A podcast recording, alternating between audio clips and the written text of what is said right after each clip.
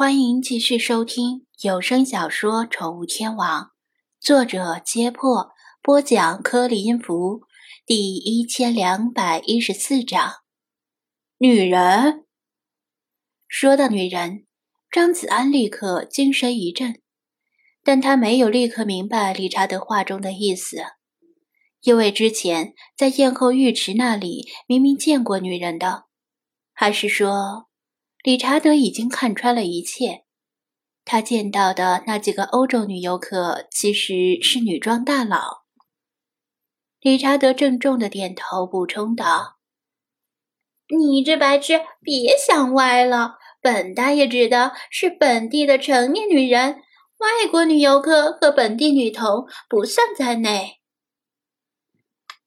这么说的话，张子安仔细回想了一下。昨天匆匆经过时没有注意，但刚才一路上似乎确实没有见过当地成年女子的身影。集市里熙熙攘攘的全是男人，无论是摆摊的还是买东西的。这有什么奇怪的？这里啊，几乎是埃及民风最为保守的地方，当地女人呢，应该会从头遮到脚，你就算看见了。也看不到人家长什么样子。再说，这么短的一条路，怎么能当样本呢？他不以为然的说道：“以为他只是想看看当地女人的样貌。”你这个白痴，还是没有明白本大爷的意思。理查德抡起翅膀拍在他的头上。本大爷当然考虑到这种情况。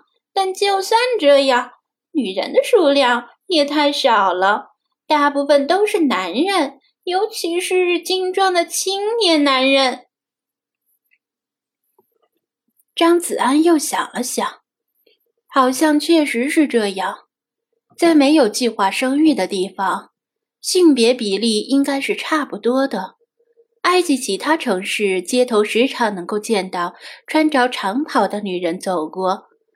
就算这里当地的女人不喜欢抛头露面，但很多情况是必须要外出的，总不能像中国古代的千金小姐一样，大门不出，二门不迈。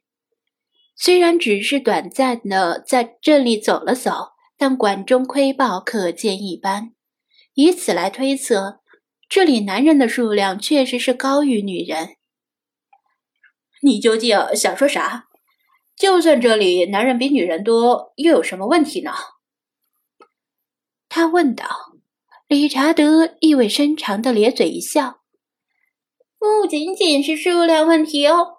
刚才在夜后浴池旁边，你贼眉鼠眼的乱瞟女游客的时候，本大爷一直在盯着那几个青壮的小伙子，有本地人，也有外国人。”从他们的眼神、言语和肢体动作来判断，他们之间的关系似乎不一般。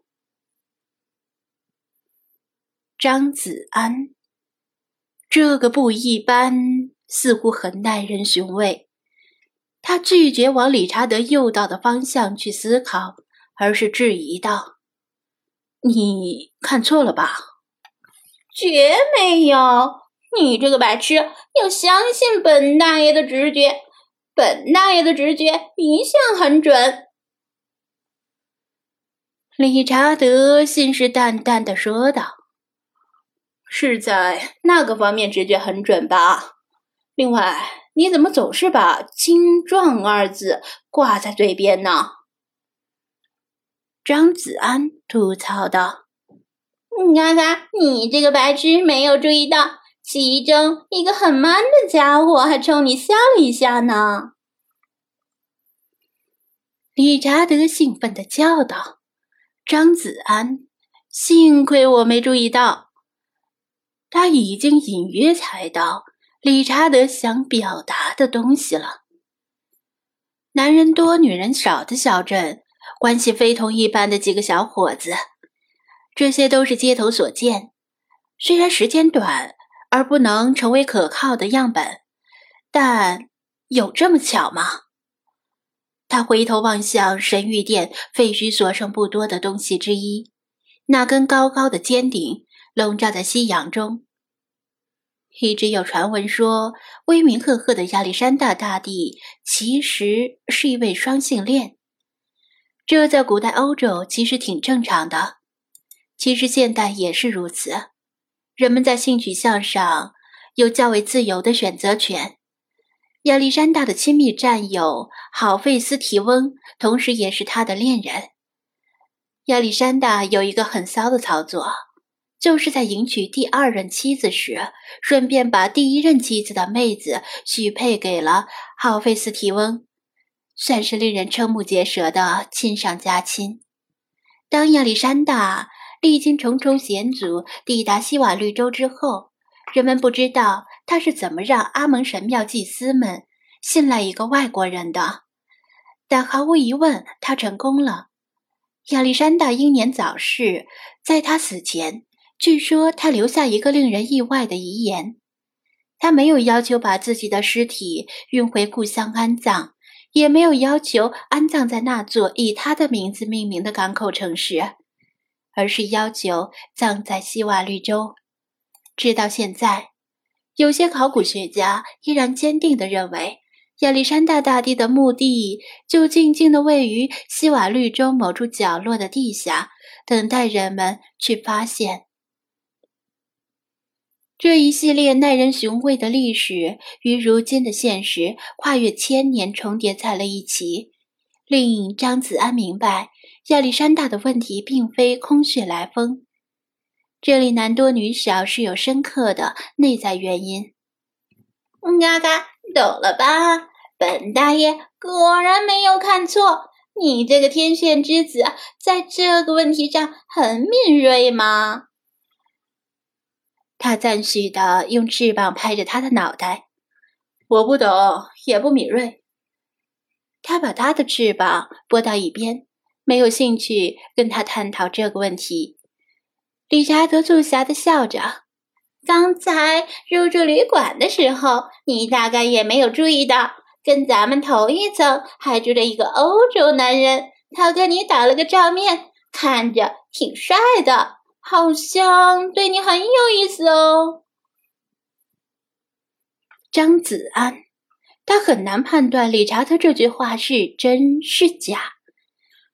由于此地独特的习俗，显然会有很多外国男人来寻找邂逅。欧洲人更是近水楼台先得月，频频光顾这里。嘎嘎，本大爷劝你今天晚上睡觉时要锁好门窗，以防夜袭。另外，如果不想明天下不了床，可以考虑把清凉油抹在菊花上，守护菊花的微笑。绕了一个超级大的圈子，理查德终于说出他最想说的话，显然是以彼之道还彼之身。为了报复他在车上的威胁，不等他反应过来，诉诸武力，他就振翅而飞，先逃离危险地点。张子安现在暂时顾不上对付他。而是认真的回忆，旅馆同层是否真的有这么一个男人跟他打过照面呢？好像是有，也好像没有。算了，不管了。总之今天晚上要锁好房门。这片废墟没有什么可观光的地方，尖顶可以爬上去，但有一定的危险性。再说，爬上去也没什么意思，不如趁天色完全黑下来之前。找个没人的泉眼，把世华放出来。他招呼精灵们，提议离开这里。跟理查德说话的时候，其他精灵们自由地在废墟间徘徊。此时，他们回到他的身边，他仔细看了看，却没有看到菲娜。菲娜跑到哪里去了？